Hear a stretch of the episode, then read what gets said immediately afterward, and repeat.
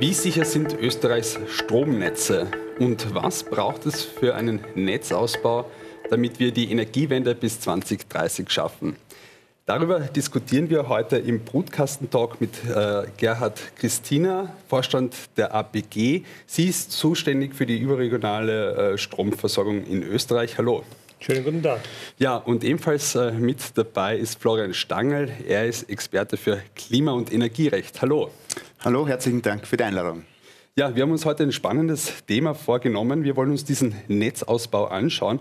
Aber vielleicht zu Beginn, was macht eigentlich die APG, falls man sie noch nicht kennt? Ja, APG steht für Austrian Power Grid. Uh, unsere Kernaufgabe besteht darin, sicherzustellen, dass alle Österreicher rund um die Uhr 24 Stunden am Tag mit Strom sicher versorgt sind. Das ist sozusagen unsere Kernthematik. Ähm, wie machen wir das? Wir betreiben ein ca. 7000 Kilometer langes Stromnetz in Österreich, äh, das verbunden ist mit allen Nachbarländern, mit Ausnahme der Slowakei, aber auch mit allen Verteilnetzbetreibern in Österreich. Und das ist de facto der Marktplatz, über den der Stromhandel läuft und wo auch am Schluss dann der Strom fließen muss, damit eben die Versorgung sichergestellt ist. Und das alles managen wir, äh, sodass alles sicher auch abgewickelt werden kann. Mhm. Stichwort Sicherheit. Sie liefern mir da schon eine gute Überleitung dafür, weil äh, wir wollen natürlich auch heute der Frage nachgehen, wie sicher sind aktuell die Stromnetze. Äh, wir haben alle die Energiekrise erlebt, wir haben den Winter hinter uns. Äh, sind wir da nahe am Blackout vorangekommen noch oder wie, wie eng war die Situation? Nein, ich glaube, wir müssen voranstellen, die Stromnetze sind Teil eines Stromsystems. Und die Wertschöpfungskette ist vom Kraftwerk über die Netze bis zum Kunden. Das heißt, der Strom muss immer beim Kunden ankommen. Und was ganz wichtig ist im Stromsystem, ist natürlich auch, dass genau die Menge, die erzeugt wird, zum gleichen Zeitpunkt auch verbraucht werden muss. Das ist, glaube ich, etwas, was sehr oft vergessen wird. Und das ist auch etwas, was im Stromsystem wahrscheinlich einmalig ist in der Zeitkritikalität wie sonst bei keinem Produkt. Wenn Sie den letzten Winter ansprechen und wie sicher sind wir, da muss man ganz ehrlich sagen, ja, wir sind mit großer Sorge in den Winter gegangen. Äh, der Winter war jetzt rückblickend vielleicht kein echter Winter, wie man sich einen Winter erwartet. Das heißt, wir haben teilweise sehr milde Temperaturen gesehen. Äh, und das hat uns natürlich geholfen, das muss man ganz offen sagen. Und die kritischen Faktoren, die wir vor dem Winter sehr detailliert untersucht haben, das war die Verfügbarkeit der Atomkraft in Frankreich, das war die Wasserführung, das war aber auch Kälteperioden, die es möglicherweise geben kann, die sind in der Form nicht eingetreten. Man hat doch auch entsprechend vorsorgen können noch. Äh, das Gas hatten wir dann auch in der Menge zur Verfügung, wie es gebraucht wurde, auch für die Verstromung. Und so gesehen muss man sagen, sind wir durch diesen Winter eigentlich relativ gut durchgekommen und stehen derzeit in einer Situation, dass man eigentlich sagen kann, wahrscheinlich den Winter hat man gut gemeistert, den letzten Winter, stehen aber bereits vor der Herausforderung, was kommt im Sommer und was kommt im nächsten Winter. Also Mhm. Nach dem Winter ist de facto vor dem Winter. Mhm. Was kommt im nächsten Sommer, wenn man sich Szenarien vielleicht auch ansieht? Äh, Sie entwickeln ja, ja unterschiedliche Szenarien. Also wir werden auch jetzt noch einmal einen Stresstest machen äh, für den Sommer. Äh, die Situation, die uns etwas äh, Sorgen bereitet, ist die doch sehr geringe Schneelage in den Bergen. Wir erwarten wenig Schmelzwasser. Das heißt, wir haben jetzt schon mit einer großen Trockenheit in Teilen Europas zu kämpfen. Das betrifft wiederum Italien, Frankreich, aber auch in Österreich ist die Wasserführung bereits in den den ersten drei Monaten dieses Jahres geringer als sonst. Ja. Und das macht uns auch etwas Sorgen, weil die thermischen Kraftwerke, die uns im Winter zur Verfügung standen, die müssen jetzt in Revision gehen, äh, die müssen äh, rauskommen aus dem System. Und das heißt, das muss man kompensieren mit anderen Maßnahmen und da sind wir dann wieder importabhängig in Österreich und hoffen natürlich, dass hier eben genau unsere Nachbarländer wie eben auch Deutschland, Frankreich auch wieder mit der Atomkraftwerksflotte äh, zur Verfügung stehen, um eben die Strommengen zu produzieren, die wir dann in Summe in Europa brauchen, damit das System stabil ist. Mhm. Also äh, wir sind nach wie vor angewiesen auf Import. Ich habe es eingangs schon gesagt, bis 2030 ist ja dieses große Ziel bekannt. Äh, Österreich äh, möchte quasi hier auch Ökostrom äh, zu 100 Prozent äh, beziehen. wir wollen uns heute auch diesem Thema der Energie Energiewende widmen und vielleicht auch sehr direkt gefragt, diese Energiewende und vor allem diese Dezentralisierung der Stromnetze, die hat ja auch große Herausforderungen für das Stromnetz. Welche konkret? Was müssen Sie da auch äh, konkret eben auch bewerkstelligen? Naja, die Energiewende als Ganzes und die Ziele, die wir in Österreich haben, 2030, der erste Schritt einmal die Erzeugung äh, für, die Strom, für den Stromverbrauch zu 100 Prozent aus Erneuerbaren zu gewinnen, ist einmal der erste Stufen, die erste Stufe sozusagen.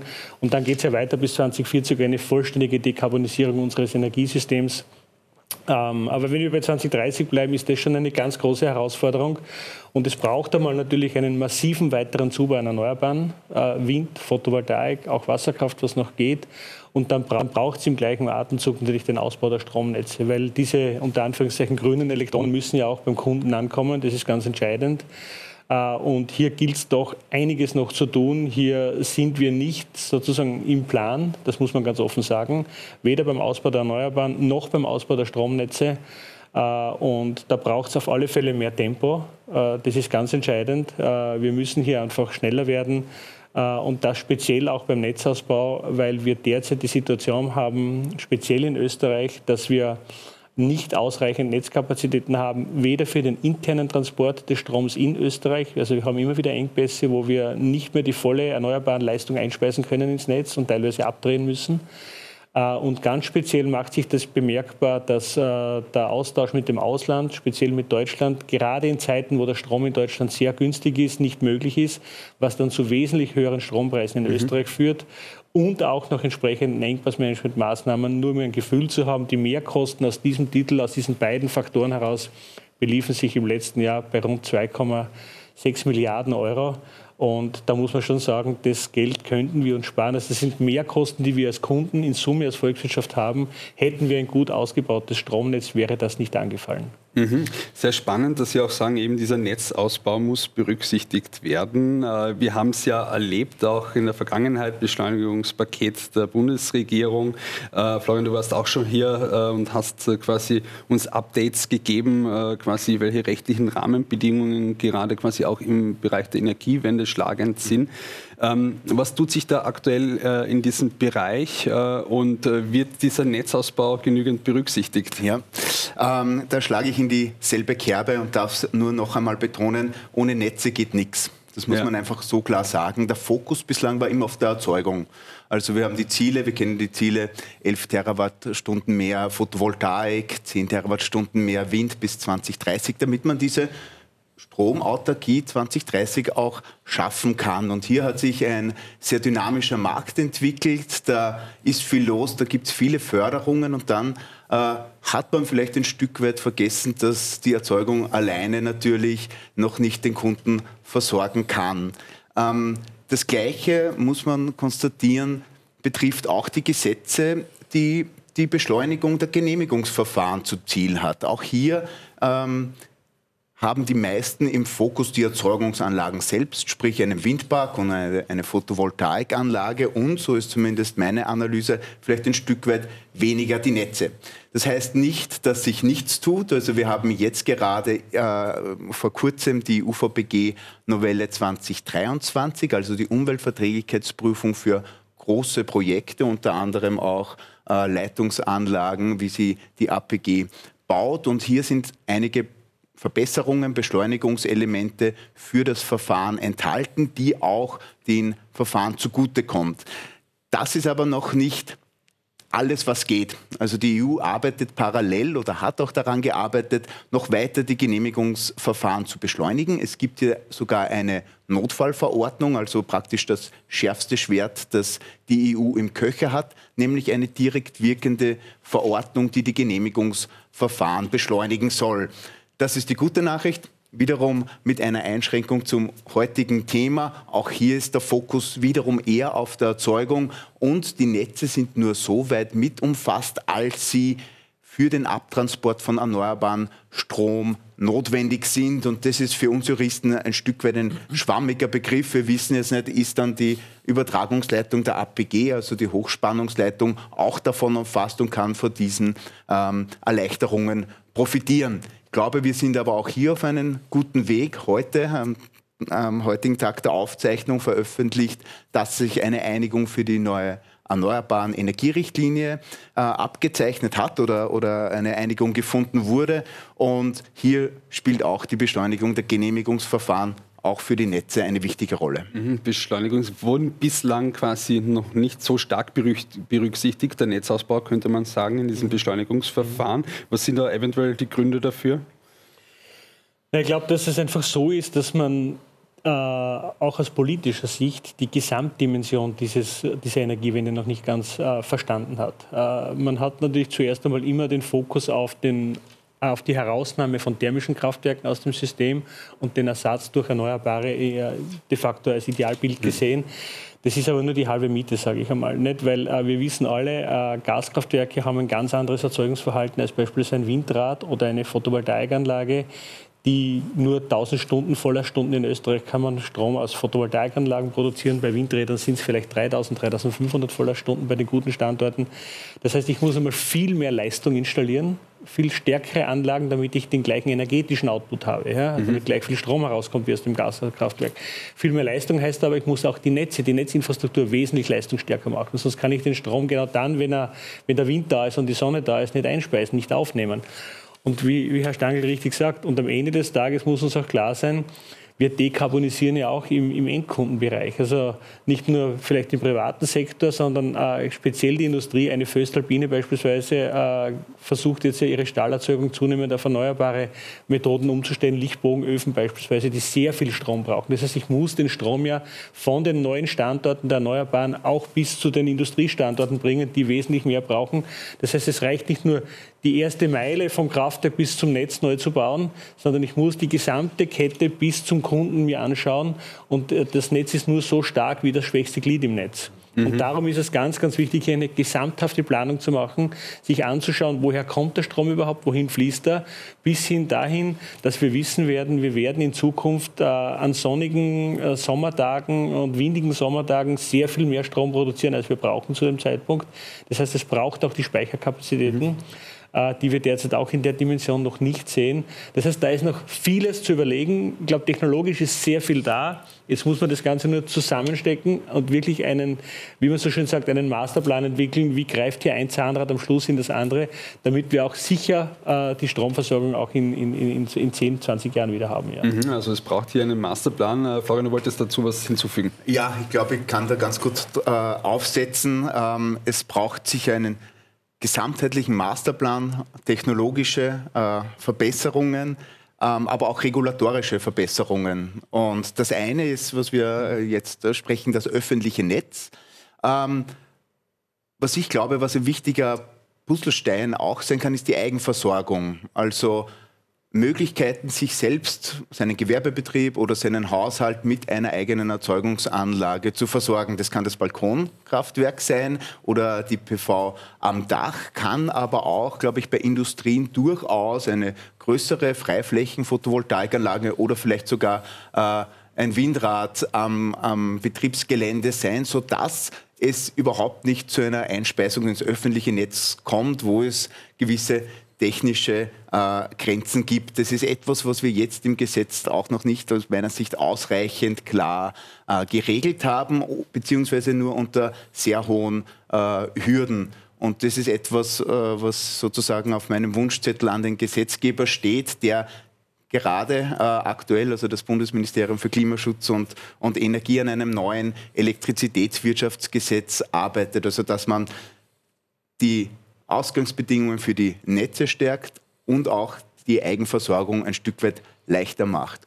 Vielleicht noch eine Randnotiz, im Übrigen auch die Speichertechnologien, denen wird eine große Zukunft vorhergesagt und auch zu Recht, denn wenn viel Strom im Netz ist, muss viel rausgenommen werden. Das heißt, wenn die Sonne scheint und der Wind geht, dann braucht es auch diese Speicheranlagen, das können Batteriespeicheranlagen sein oder auch äh, Anlagen, die die Elektrizität in grünen Wasserstoff verwandeln. Das heißt, das muss entwickelt werden und auch hier braucht es noch die gesetzlichen Rahmenbedingungen, denn hier sucht man vergeblich im äh, Elektrizitätswirtschafts- und Organisationsgesetz bislang. Okay, als Erzeuger bewegt man sich da im, äh, quasi im grauen Rahmen irgendwo, ne? Ja, also es gibt Gesetze, die wendet man dann irgendwie an, analog oder direkt. Man handelt sich, handelt sich da durch, ähm, aber es ist nicht eindeutig und es werden nicht die richtigen Incentives gesetzt, äh, in diese Projekte jetzt auch zu investieren, weil bislang noch keine Rechtssicherheit da ist, im gewünschten Ausmaß zumindest. Mhm. Wir wollen uns heute nicht nur die rechtlichen Rahmenbedingungen anschauen, sondern natürlich auch diese technologischen, die es braucht für diesen Netzausbau. Und da jetzt meine Frage, ähm, wir kennen es, Smart Meter etc., es gibt ja äh, ganz viele Innovationen, äh, um quasi dieses Stromnetz intelligenter auch zu machen. Wo sind Ihrer Meinung nach so die größten Needs für Innovation aktuell beim Netzausbau? Also ich glaube erstens einmal schon, dass die Netzbetreiber in Summe durchaus sehr innovativ denken ja, und auch Innovationen vorantreiben. Das machen wir auch bei uns im Haus. Also wir bemühen uns hier sehr intensiv in allen Belangen der Technologie hier innovativ zu sein. Das beginnt schon beim klassischen Netzausbau. Also wir haben beispielsweise an vielen Leitungen Sensorik montiert, wo wir die Umgebungsparameter aufnehmen, das heißt Windgeschwindigkeit, Temperatur, Globalstrahlung, das sind ganz wesentliche Parameter. Wenn man das weiß, kann man an windigen und kühlen Tagen wesentlich mehr Strom über ein Leiterseil transportieren als an einem sonnigen, heißen Tag. Ja? Das heißt, hier ist es ganz wichtig, Umweltparameter zu kennen, dann kann man das Netz schon mal wesentlich besser ausnutzen. Das geht dann hinein in die gesamte Netzsteuerung, das heißt, wie steuert man die Stromflüsse überhaupt im Netz gesamthaft, abgestimmt mit den Verteilnetzbetreibern, aber auch abgestimmt mit den Erzeugern und auch international natürlich, weil wir in einem europäischen Stromsystem ja leben. Ja? Und dann geht es ganz wesentlich natürlich darüber hinaus, sich nachzudenken, wie schaffen wir mehr Flexibilität in diesem System? Weil wir alle wissen, Wind und Sonne sind sehr erratisch in der Produktion. Das heißt, äh, wie schon erwähnt, also wenn ein starker, windiger Tag ist, dann haben wir möglicherweise viel zu viel Strom oder an gewissen Stunden haben wir dann zu wenig Strom. Und da geht es auch darum, nicht nur auf deiner Seite, die Speicher sind eine, eine Möglichkeit, hier eine Lösung zu bringen. Ein gut ausgebautes Netz, das einen Ausgleich schafft, ist eine zweite Möglichkeit. Aber es braucht auch auf der Kundenseite wesentlich mehr Flexibilität. Das heißt, dass wir wirklich unseren Stromverbrauch auch anpassen an die Erzeugungsform von Wind und Photovoltaik. Und hier braucht es natürlich Information. Das heißt, der Kunde, wir alle müssten wissen, aha, jetzt da ist beispielsweise scheint die Sonne, äh, es ist viel Strom aus PV in Zukunft, dann ist der Strom vielleicht günstiger. Diese Information muss ich haben. Dann kann ich gewisse Verhaltensmuster bei mir ändern und so anpassen, dass ich vielleicht dann mein Elektroauto lade, wenn gerade viel Sonne da ist und nicht unbedingt zu dem Zeitpunkt, wo dann vielleicht keine Sonne da ist, kein Wind oder wenn es gerade Abend ist. Also da kann man schon in Zukunft, man muss über in die Zukunft denken, das ist vielleicht jetzt noch nicht die ganz großen Potenziale. Aber wir wissen alle, wenn wir alle auf Elektromobilität umstellen, in zehn Jahren vielleicht, äh, sind das fünf Millionen Autos in Österreich, die auf einmal einen Speicher von rund 80 Kilowattstunden haben. Ja? Das ist eine doch enorme Speicherkapazität, die System, die nicht zu nutzen gilt. Ähnliches ist dann auch vielleicht im Heimbereich und auch in der industriellen oder im Gewerbebereich. Das heißt, da sind Potenziale da. Da braucht es aber ganz viel Digitalisierung und IT, damit es dann auch nutzbringend sozusagen vom Kunden auch äh, genutzt werden kann. Mhm. Was ich aber dazu ganz, ganz klar noch sagen muss, und, und, und das ist schon ein Thema auch, das uns beschäftigt intensiv, wir sind als Netzbetreiber ein reguliertes Unternehmen. Das heißt, der Regulator äh, hat eine sehr bestimmende Größe, ist eine sehr bestimmende Größe hier, welche Möglichkeiten wir ausschöpfen können und wofür auch entsprechend dann auch Geld zur Verfügung steht. Und derzeit ist es schon so, dass gerade unser Regulierungssystem ganz stark noch immer abzielt auf äh, die Investitionen, äh, sprich auf den Netzausbau, für den man dann eine Verzinsung bekommt. Da kann man dann treffend diskutieren, ob die ausreichend ist oder nicht. Aber gerade die Digitalisierung, dass die Intelligenz ins System zu bringen, das ist sehr stark OPEX-lastig. Das heißt, es ist Aufwand, der sofort in, die, in, den, in den Aufwand geht, auch in, in der G&V.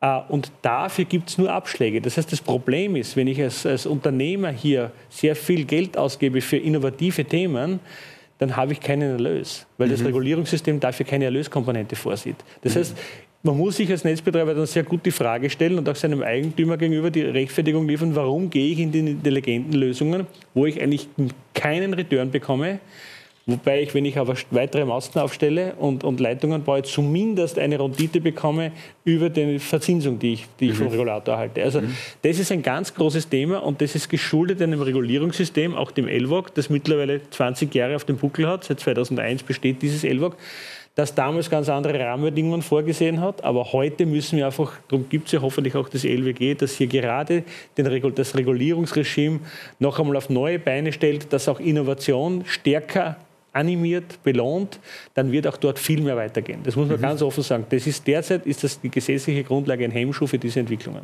Mhm. Stehen Sie da im Austausch eventuell mit der Bundesregierung? Ja, wir sind, wir sind mit dem äh, Klimaministerium im Austausch, äh, die die gesetzliche Vorgaben liefern. Wir sind hier auch mit dem Regulator im Austausch. Äh, wir sind hier mit verschiedenen Stakeholdern im Austausch. Wir versuchen das auch transparent zu erklären, was es braucht aber es ist ein Bohren harter Bretter, das muss man ganz ehrlich sagen. Mhm, mhm. Äh, du bist ja auch viel in Kontakt und Austausch äh, als Rechtsanwalt äh, in diesem Energiebereich. Äh, was ist da das Feedback, das du erhältst? Ja, also möchte betonen, vielleicht auch auf, mit Blick auf meine, meine Mandanten und Mandantinnen, dass die, das Schlaumachen des Netzes, also dieses intelligente Netz, nicht nur wichtig für die Netzbetreiber ist, sondern für einen ganzen Wirtschaftszweig, der dann daran anknüpfen wird. Also die Zuseher und Zuseherinnen im, im Startup-Bereich, für denen wird sich da neue äh, Betätigungsfelder geben. Genau mit im Hinblick auf die Flexibilisierung, das Übersetzen, wann ist es jetzt notwendig, dass ich mein E-Auto lade, wann schalte ich die Waschmaschine ein, wann zahlt sich das aus, das kann wohl nur bei einem Haushalt übers Handy funktionieren, über eine, über eine App, die mir das kommuniziert und mir sagt, wie viel spare ich jetzt, also diesen, diesen Anreiz gibt und mir das auch sozusagen klar verständlich kommuniziert. Und das könnte natürlich auch äh, ein Ministerium machen, aber ähm, Kaufhaus Österreich war nicht die Erfolgsgeschichte. Ich glaube, ja. da wird sich dann ein dynamischer Markt von, von Startups entwickeln und ist auch jetzt schon im Aufbau, die genau diese Schnittstelle bedienen wird und das sozusagen übersetzt. Und ähm, kann man da durchaus vorstellen, dass man vielleicht diesen Bereich dann auch staatlich unterstützt. Also wir haben es im Vorgespräch schon, schon kurz erwähnt. Ähm, es gibt da etwas, das nennt man Nudging. Das ist keine harte gesetzliche Pflicht. Du Haushalt, du musst in diesen Peak Hours, wenn wirklich ähm, sozusagen zu viel Strom aus dem Netz genommen wird, du musst das Licht abdrehen, sondern du hast einen einen Anreiz dafür. Und das kann schon alleine die Information sein. Das kann auch sein, dass der, derjenige, der die Informationsplattform betreibt, dann vielleicht jemanden, der besonders netzdienlich ist, dann einen Geldbetrag zahlt oder ein Handy verlost oder äh, sonstiges. Also da ist der Kreativität keine Grenze gesetzt. Und das ist eigentlich ein sehr spannender Bereich zwischen der Erzeugung zwischen den Kunden, zwischen den Netzbetreibern und dann solchen Energiedienstleistern, die, die, sich da in Zukunft tummeln wird.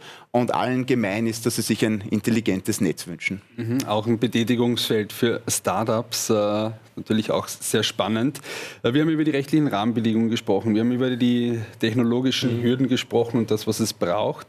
Natürlich braucht es auch Geld. Ja. Ich habe vorher das 2030-Ziel genannt. Äh, wir brauchen dafür natürlich auch den Netzausbau. Wie viel muss investiert werden?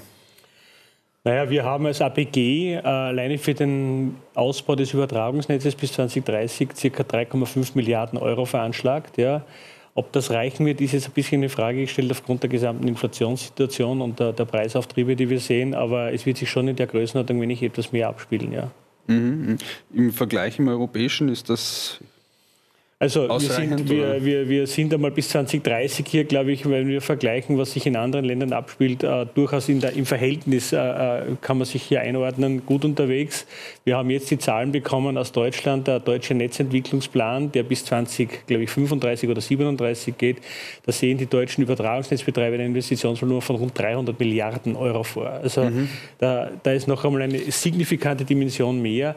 Wenn wir auch daran wirklich glauben und arbeiten, dass wir über 2030 hinaus auch die Ziele für 2040, sprich vollständige Dekarbonisierung aller Sektoren in Österreich in, in Betracht ziehen.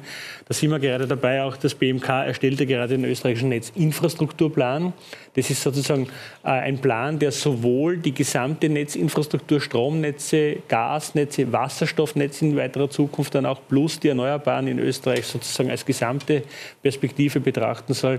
Und wir haben jetzt einmal versucht, hier auch die entsprechenden Korridore zu ermitteln, was es ja noch an zusätzlichen Netzinvestitionen braucht da wird sich noch einmal einiges mehr ergeben, damit man das wirklich gesamthaft abbilden kann. Mhm. Also und da muss man sagen, das betrifft, glaube ich, nur die APG und noch nicht die Verteilernetze. Ja, da kommen die Verteilernetze ja. noch einmal mit ihren Investitionen dazu. Also ja. das ist noch mhm. einmal ein bedeutender Schritt mehr. Ähm, Menge Geld, äh, das man da in die Hand nehmen muss. Ich möchte aber dazu sagen, ja, äh, das ist im, im, klingt im ersten Schritt natürlich sehr viel und das große Problem ist die Finanzierung für das alles aufzustellen. Ja habe schon erwähnt, es braucht auch die regulatorischen Rahmenbedingungen. Das heißt, das Geld hat ja einen Wert. Das heißt, das Geld fließt, muss ja auch in die Netze fließen und nicht woanders hin. Das heißt, der Regulator muss auch danach trachten, dass es hier zumindest eine faire Verzinsung gibt dafür. Das mhm. ist das eine. Ja, und das andere ist natürlich auch, äh, wir müssen wissen, am Ende des Tages werden diese Leitungen und diese Anlagen bei uns über 50 Jahre abgeschrieben. Das heißt, der Kunde zahlt das ja nicht sofort, sondern es verschleift sich über viele Jahre. Und diese Investitionen sind aber wichtig, wenn wir den Ausstieg aus den fossilen Energien schaffen wollen. Das heißt, aus meiner Sicht sind diese Investitionen fast alternativenlos. Ansonsten werden wir weiter das Geld Richtung Russland überweisen und dafür halt entsprechend Gas, fossiles Gas nach Österreich importieren müssen, damit wir unsere Energieversorgung sicherstellen. Also aus meiner Sicht, ja, es klingt viel, aber betrachtet über die langen Abschreibungsdauern ist es dann nicht so signifikant, dass mhm. es der Kunde nicht so massiv spürt, beziehungsweise ist es der Satz dafür, dass wir eben entsprechend die fossile Brennstoffe nutzen. Vielleicht abschließend auch, äh, gibt es konkret aktuell beim Ausbau Stolpersteine? Gibt es irgendwo rechtliche Hürden, gerade bei Projekten, äh, wo sie anstehen? Ja, der Kollege Stangl hat es angesprochen. Wir haben natürlich auch äh, den Wunsch schon seit Jahren, äh, dass wir speziell bei den Verfahren schneller werden. Äh, UVP-Verfahren wurden genannt. Ja, es gab jetzt in, den, in der letzten Gesetzesnovelle doch einige Verbesserungen, die uns äh, helfen wieder. Das ist so ein bisschen linear, kann man sagen, wo die Verbesserungen hinlaufen. Was wir bräuchten, ist schon so eine Sprung, sprungfixe Verbesserung. Und da gab es einen Punkt, wenn wir es schaffen würden, die wirklich relevanten Projekte in Österreich für die Energiewende, die dieser Klimaneutralität dann entsprechend wirklich einen Turbo verleihen. Wenn man diesen, diesen Projekten einen anderen Status gibt, wirklich einem, einem überwiegenden öffentlichen Interesse, das es zuschreibt, diesen Projekten, dann hat wir sicher in den, in den Verfahren bessere Möglichkeiten hier, äh, ich sage jetzt mal, schneller voranzukommen, weil es ist nicht so, dass wir hier dann das ausnutzen wollen und einfach durch die Landschaft irgendwas bauen, sondern es geht hier wirklich darum, es gibt natürlich Problemfelder, wo man ganz bewusst Gegner hat, die halt das alles ausreizen bis zum Schluss. Und ich kann Ihnen ganz ehrlich sagen, derzeit bauen wir unsere Infrastruktur so schnell, wie es der letzte Käfer will oder wie es der, der letzte Demonstrant oder der letzte Protestant will. Und das kann es in Zukunft nicht sein, weil dann werden wir diese Energiewende in der Zeit niemals schaffen. Mhm, also das Thema Klimaschutz versus Naturschutz bleibt aufrecht? Das wäre ja. der Punkt, dass wir zumindest sagen, äh, wenn wir den Klimaschutz wirklich wollen, dass wir dann irgendwo beim Artenschutz irgendwann einmal vielleicht bei dem oder dem Käfer doch den Mut haben, da sagen, okay, das ist es uns wert, dass wir da drüber bauen und ob es der Käfer dann am Schluss, äh, ob er dann wirklich so gestört ist, wird man dann in weiterer Folge sehen. Man dann sehen, was tut sich da auf europäischer Ebene aktuell ja, für das äh, Thema Artenschutz? Mhm, kann ich noch einmal anknüpfen an das vorhergesagte oder den letzten Satz. Da hat zumindest äh, die Europäische Union schon die Dringlichkeit erkannt. Ich glaube auch äh, in Österreich ist das jetzt schon, schon durchgesickert. Es wird auch da an einem erneuerbaren Ausbaubeschleunigungsgesetz äh, aktuell gearbeitet, was man so hört im, im Ministerium, das hoffentlich dann auch die Leitungsanlagen umfassen wird. Auf europäischer Ebene ist tatsächlich vorgesehen, Vorhaben der Energiewende einen besonderen Status äh, zu verleihen, ein besonderes öffentliches Interesse, ein überwiegendes öffentliches Interesse, das dann auch tatsächlich in äh, Zielkonfliktsituationen, also Naturschutz versus äh, Klimaschutz und erneuerbare Energien, ähm, äh, ausschlaggebend sein kann zugunsten dann der Projekte unter gewissen Bedingungen. Das heißt, auch dann wird es nicht die Konsequenz sein, dass die Biodiversität vollkommen auf der Strecke bleibt, aber es werden andere Möglichkeiten und Mittel zum Einsatz kommen. Ähm, Ausgleichsmaßnahmen oder Geldzahlungen. Ähm, das heißt, hier erwarte ich mir auf Basis der Richtlinie, dass es doch auch für diese wesentlichen Projekte Erleichterungen geben wird und dass zumindest die Projekte nicht äh, überlang aufgehalten werden und man tatsächlich dann realistischerweise äh, 2030 Ziele auch stecken kann. Mhm. Als Brutkasten bleiben wir da natürlich auch dran an dieser Thematik. Abschließend noch ein Event-Tipp von dir. Ja, äh, danke, danke für die Möglichkeit. Wir planen äh, gemeinsam mit der Uni Innsbruck eine Veranstaltung zur Netzwende. Auch der Herr Christina ist äh, dankenswerterweise als Danke. Speaker vor Ort, wird am 10. Mai stattfinden in der Aula der Universität Innsbruck, äh, wahrscheinlich auch als Internetstream verfügbar. Und wir werden die verschiedenen Themenstellungen der, der Netzwende ähm, durchbesprechen mit äh, Sprecher und Sprecherinnen aus dem universitären ähm, äh, Betrieb, aber auch vom Regulator der E-Control. Herr Urbancic wird vor Ort sein, aus dem Ministerium, der Sektionschef Schneider und viele mehr. Und es wird eine sehr spannende Veranstaltung und ich freue mich schon drauf. Mhm. Alle Informationen haben wir natürlich auf unserer Website dazu. Ich danke jetzt, dass Sie zu Gast waren im Studio. Ich glaube, das äh, Thema wird uns noch länger beschäftigen. Schauen wir mal, wie es 2030 dann aussieht. Jedenfalls, äh, wir nehmen mit, mit für den Netzausbau braucht es auch smarte Technologien. Ich danke fürs Zusehen. Seid das nächste Mal wieder mit dabei beim Brutkasten Talk.